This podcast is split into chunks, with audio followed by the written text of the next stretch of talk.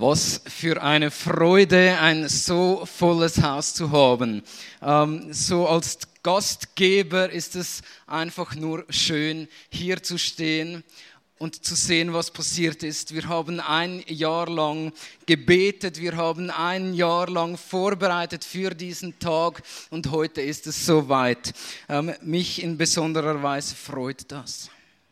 Die Kirche braucht Erneuerung. Das haben wir mutig auf diesen Flyer geschrieben, das haben wir mutig auf die Einladung geschrieben. Das könnte ja sehr provozierend sein. Ähm, denn oft, wenn die Kirche sich erneuert hat, dann ist irgendetwas manchmal auch schief gelaufen. Und das soll nicht heute im Zentrum stehen. Ähm, heute läuft hoffentlich nichts schief. Ähm, heute soll im Zentrum stehen, dass wir merken, wenn wir aufmerksam die Bibel durchlesen, dass sie immer und immer wieder von Erneuerung spricht. Sie spricht immer wieder ähm, von dem, dass wir uns neu ausrichten müssen, dass wir uns neu einstimmen sollen, dass wir neue Lieder singen sollen dass das heute passiert, ist wunderbar. Die Bibel spricht aber auch davon, dass jeder von uns immer wieder Erneuerung erleben soll. Und das soll passieren. Am heutigen Tag und von äh, heute an immer wieder und das jeden Tag. Und solange, bis ich sterben, sterbe, möchte ich mich immer wieder erneuern. Als Kirchentagsteam haben wir uns erlaubt, ähm, zwei Stellen heute für die Predigt auszusuchen. Ähm, die eine Predigtstelle ist aus dem Alten Testament und die eine aus dem Neuen Testament.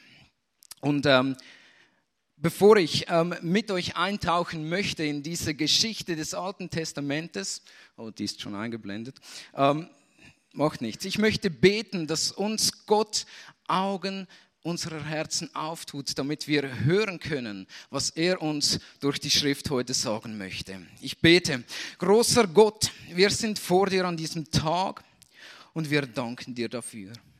Wir danken dir dafür, dass wir als Menschen, die dich suchen, gemeinsam heute auf dein Wort hören dürfen. Und Gott, wenn du nicht wirkst, dann ist dieser Tag vergebens. Und so bitten wir dich, dass du unsere Augen und unsere Ohren öffnest, damit wir sehen und hören können, wie du an uns arbeitest, wie du an deiner Kirche arbeitest. Wir sind deine Kirche und das soll heute groß sein. Danke, dass du hier bist. Amen. Wenn man über Erneuerung spricht, dann kommt man im Alten Testament nicht an dieser Geschichte vorbei. Und es ist auch gut, dass ich ähm, als äh, Kinder- und Jugendpastor hier in der FEG ähm, diese Geschichte einleiten darf, denn sie ist sehr besonders. Ähm, wir gehen zurück etwa so 600 Jahre vor Christus ähm, in die Zeit der Könige von Israel.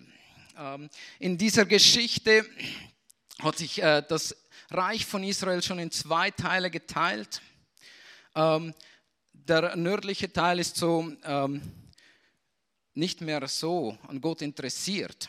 Und das kann man auch nicht vom südlichen Teil sagen zu dieser Zeit.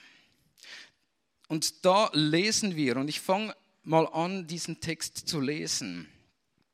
Josia war acht Jahre alt. Acht, nicht 80, nicht 18, sondern acht Jahre alt, als er König wurde. Und er regierte 31 Jahre zu Jerusalem. Seine Mutter hieß Jedida, eine Tochter Adaias aus Bozkat.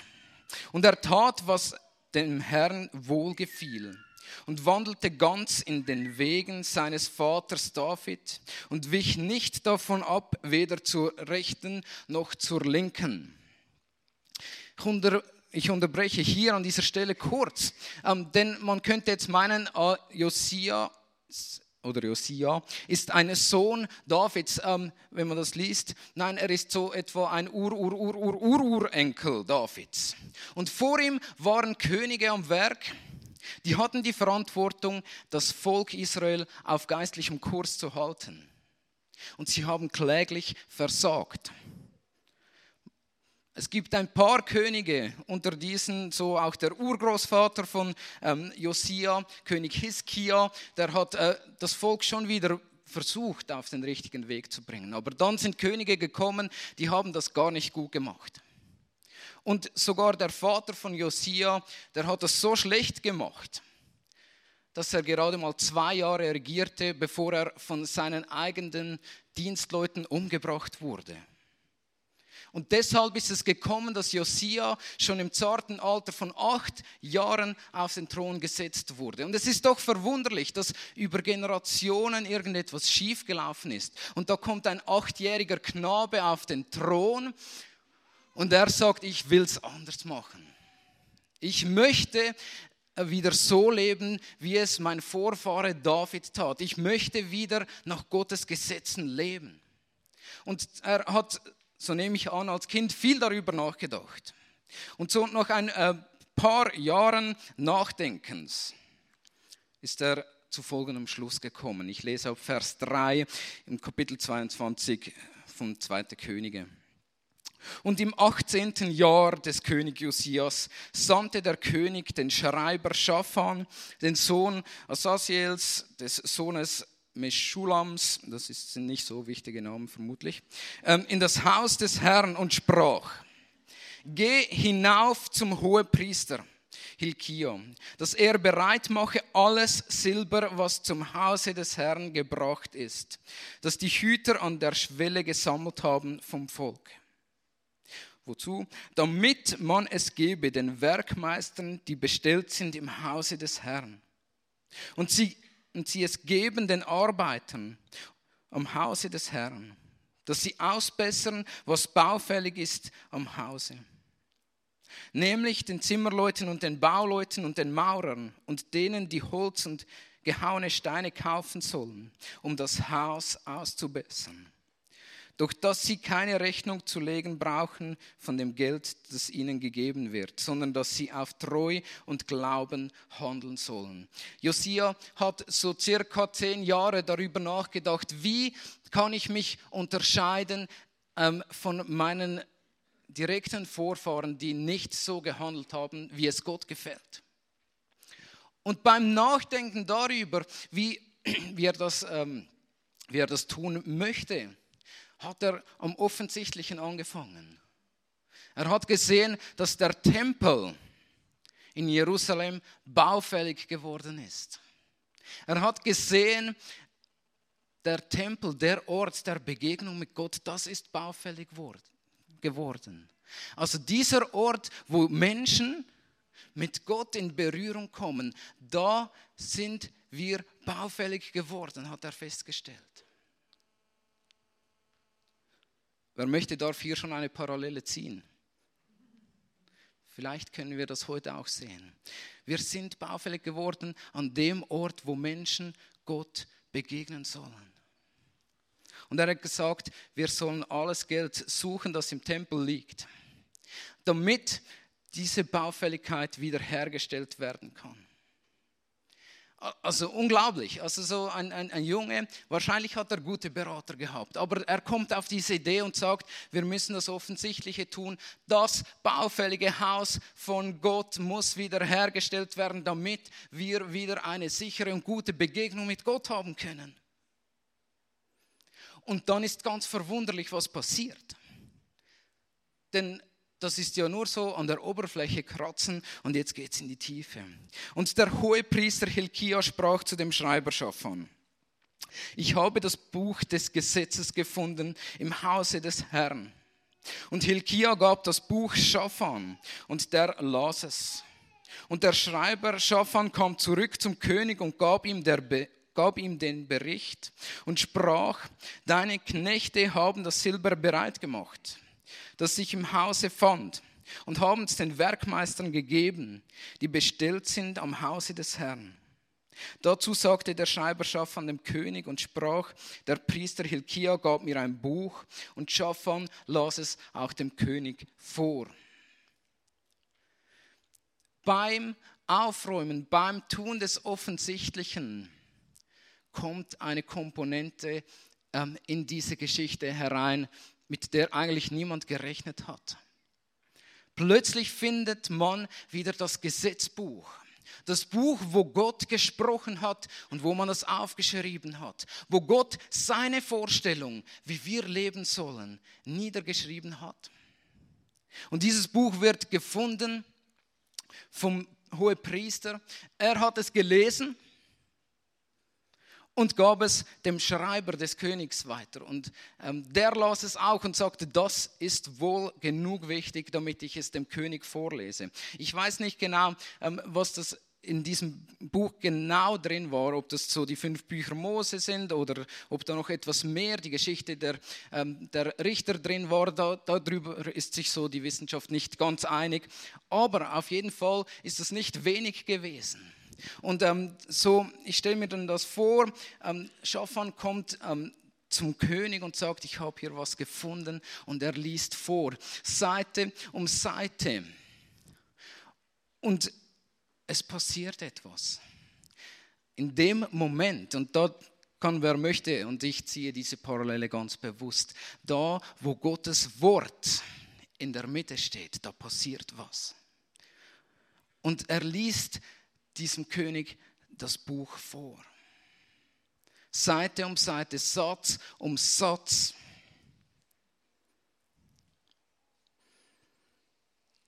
Und als der König, so steht es im Vers 11, als der König diese Worte hörte, da aber der König die Worte des Gesetzbuches hörte, zerriss er seine Kleider. In dem Moment, wo Gottes Wort den König trifft, passiert was Unglaubliches. Der König weiß, wir müssen, ich muss umkehren. Es kann nicht sein, dass mein Leben so weitergeht. Das äh, Zerreißen der Kleider ist ein Zeichen im jüdischen Altertum für Trauer. Wir haben was ganz falsch begriffen. Jetzt habe ich es wieder erkannt, wie es sein sollte. Und der König wurde tief ergriffen von dem, was er hörte. Und was er mit seiner ähm, Verzweiflung und auch seinem Kummer tat. Das ist sehr spannend und ähm, da möchten wir aber zuerst das Kirchentagslied nochmals singen und dann steigen wir ein in diesen zweiten Teil dieser Geschichte.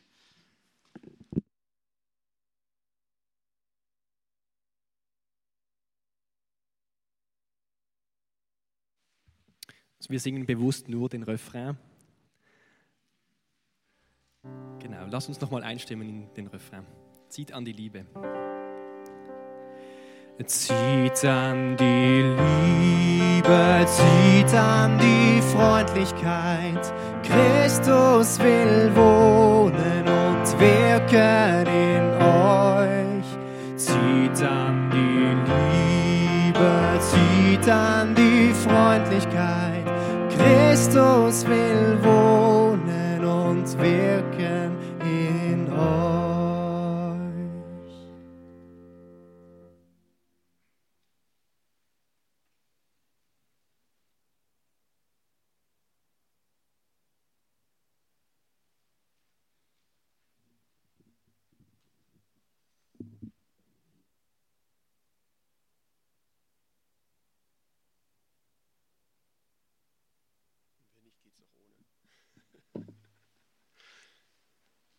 Ja, wie geht es weiter in dieser Geschichte? Ich lese uns die Fortsetzung in Ausschnitten, denn einfach, dass wir einen Teil vom Text noch gehört haben. Ja.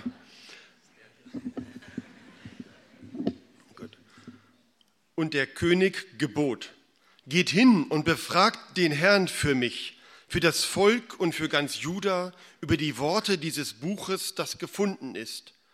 Denn groß ist der Grimm des Herrn, der über uns entbrannt ist, weil unsere Väter nicht gehorcht haben den Worten dieses Buches und nicht alles taten, was darin geschrieben ist.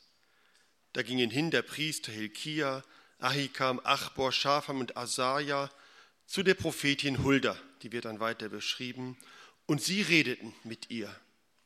Sie aber sprachen zu ihnen, so spricht der Herr, der Gott Israels, sagt dem Mann, der euch zu mir gesandt hat. So spricht der Herr. Siehe, ich will Unheil über diese Städte und ihre Einwohner bringen. Dann wird beschrieben, wie das Unheil aussieht. Dann geht es weiter im 23. Kapitel. Und der König sandte hin, und es versammelten sich bei ihm alle Ältesten Judas und Jerusalems. Und der König ging hinauf ins Haus des Herrn und alle Männer Judas und alle Einwohner von Jerusalem mit ihm, Priester und Propheten und alles Volk, klein und groß. Und man las vor ihren Ohren alle Worte aus dem Buch des Bundes, das im Haus des Herrn gefunden war.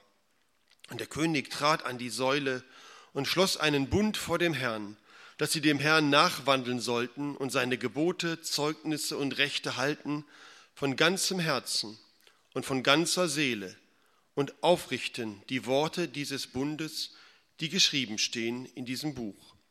Und alles Volk trat in den Bund. Und der König gebot und dann wird berichtet, wie damals ganz konkret etwas umgesetzt wurde. Soweit der Text. Die Kirche braucht Erneuerung. Das sagt sich leicht, wenn man über die Kirche als eine von einem selbst verschiedene Organisation spricht. Man denkt an die Kirche als Institution oder vielleicht in einem etwas kleineren Horizont die Gemeinde braucht Erneuerung. Und so war es ja auch damals. Das hat Rolli ja eben ausgeführt. Das Volk Israel brauchte Erneuerung.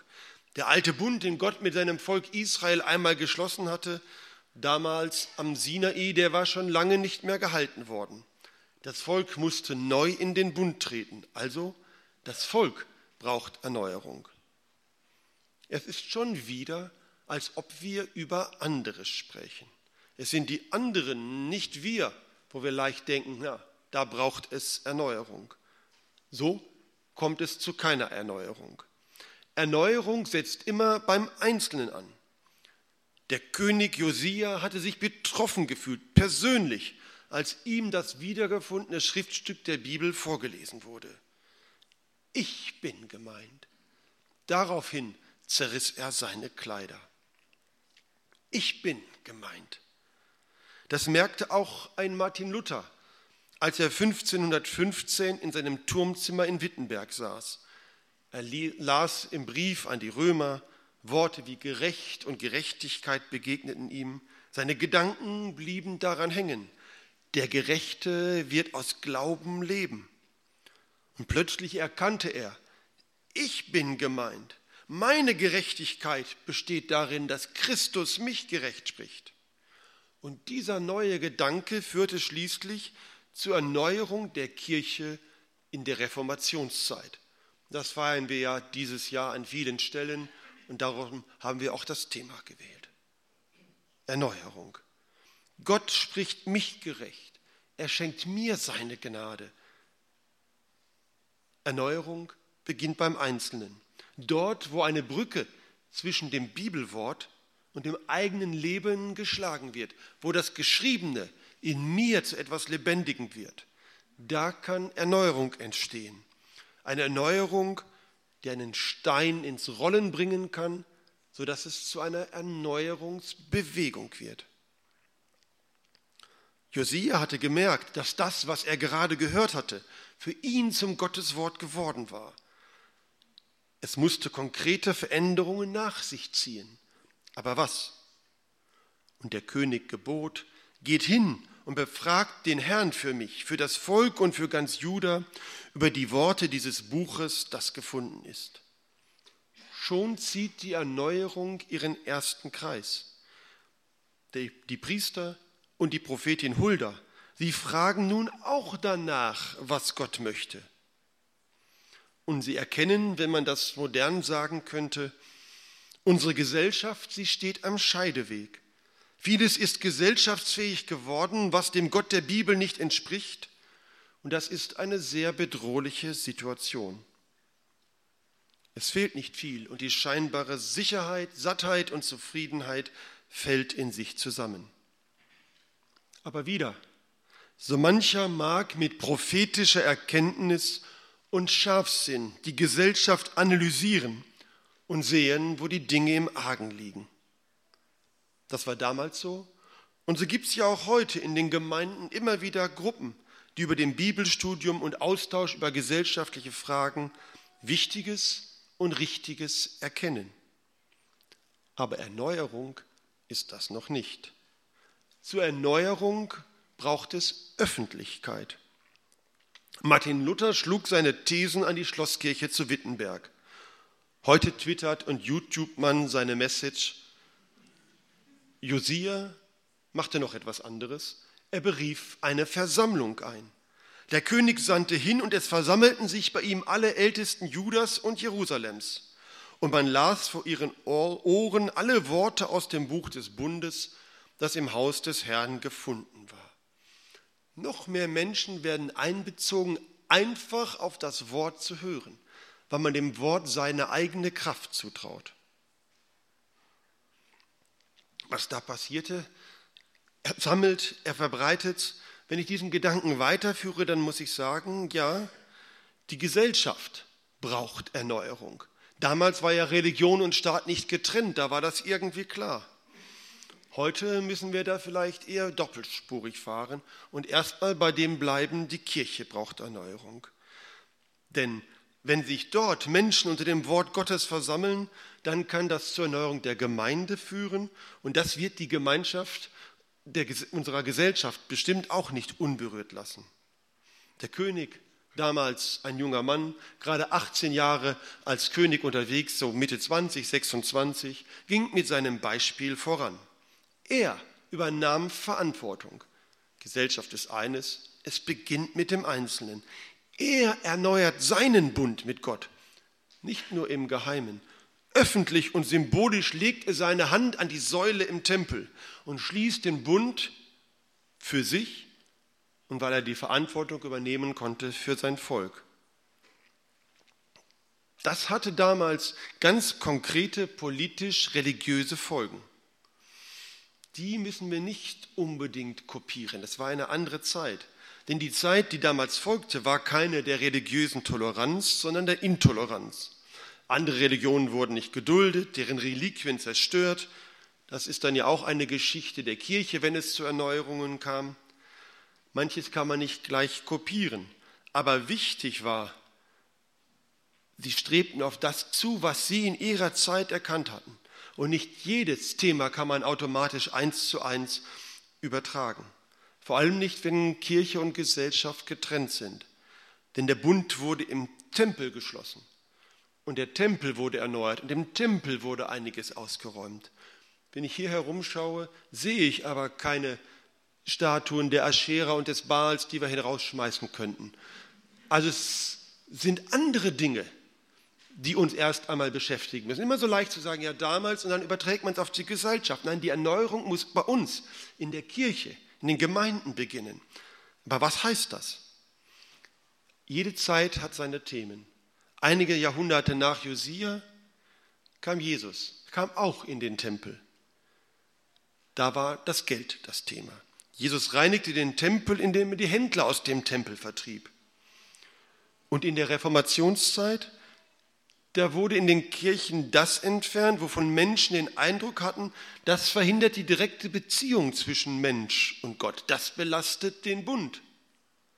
Jede Zeit hat seine Themen. Und heute? Heute sind wir gefragt, den Bund zu erneuern. Was heißt das konkret?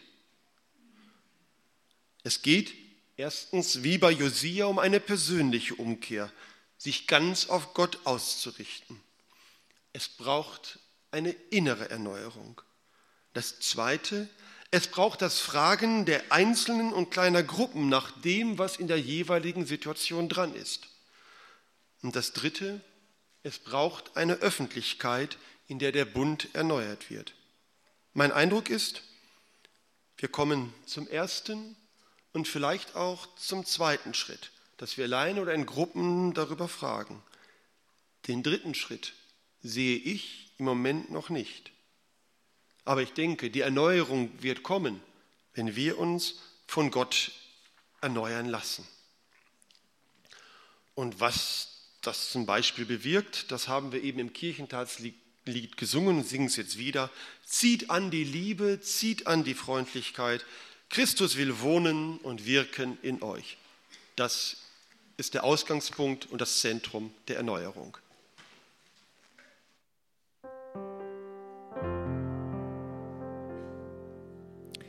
Zieht an die Liebe, zieht an die Freundlichkeit. Christus will wohnen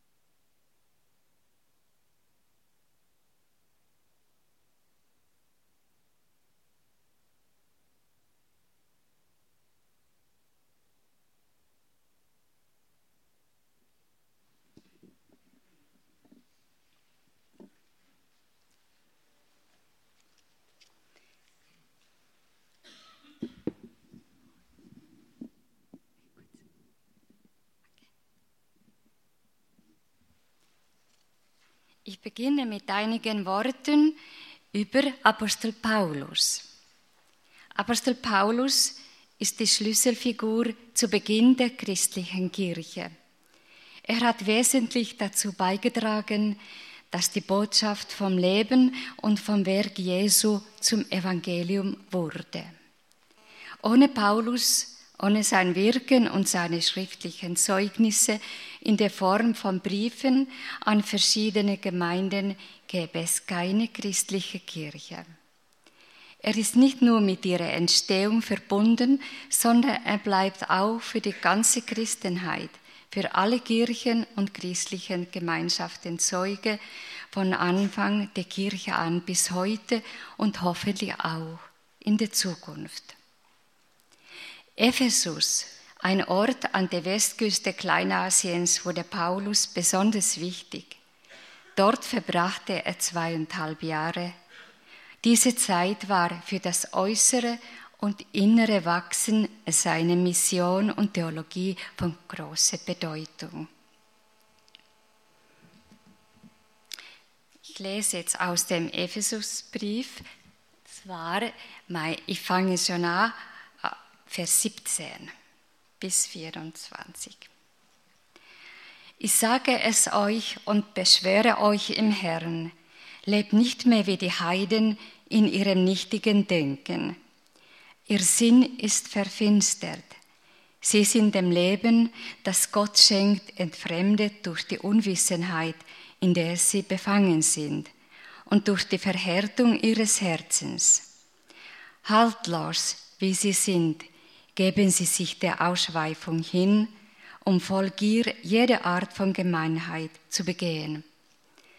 Das aber entspricht nicht dem, was ihr von Christus gelernt habt. Ihr habt doch von ihm gehört und seid unterrichtet worden in der Wahrheit, die Jesus ist. Legt den alten Menschen ab, der in Verblendung und Begierde zugrunde geht. Endet euer früheres Leben und erneuert euren Geist und Sinn. Zieht den neuen Menschen an, der nach dem Bild Gottes geschaffen ist in Wahrheit und Gerechtigkeit und Heiligkeit.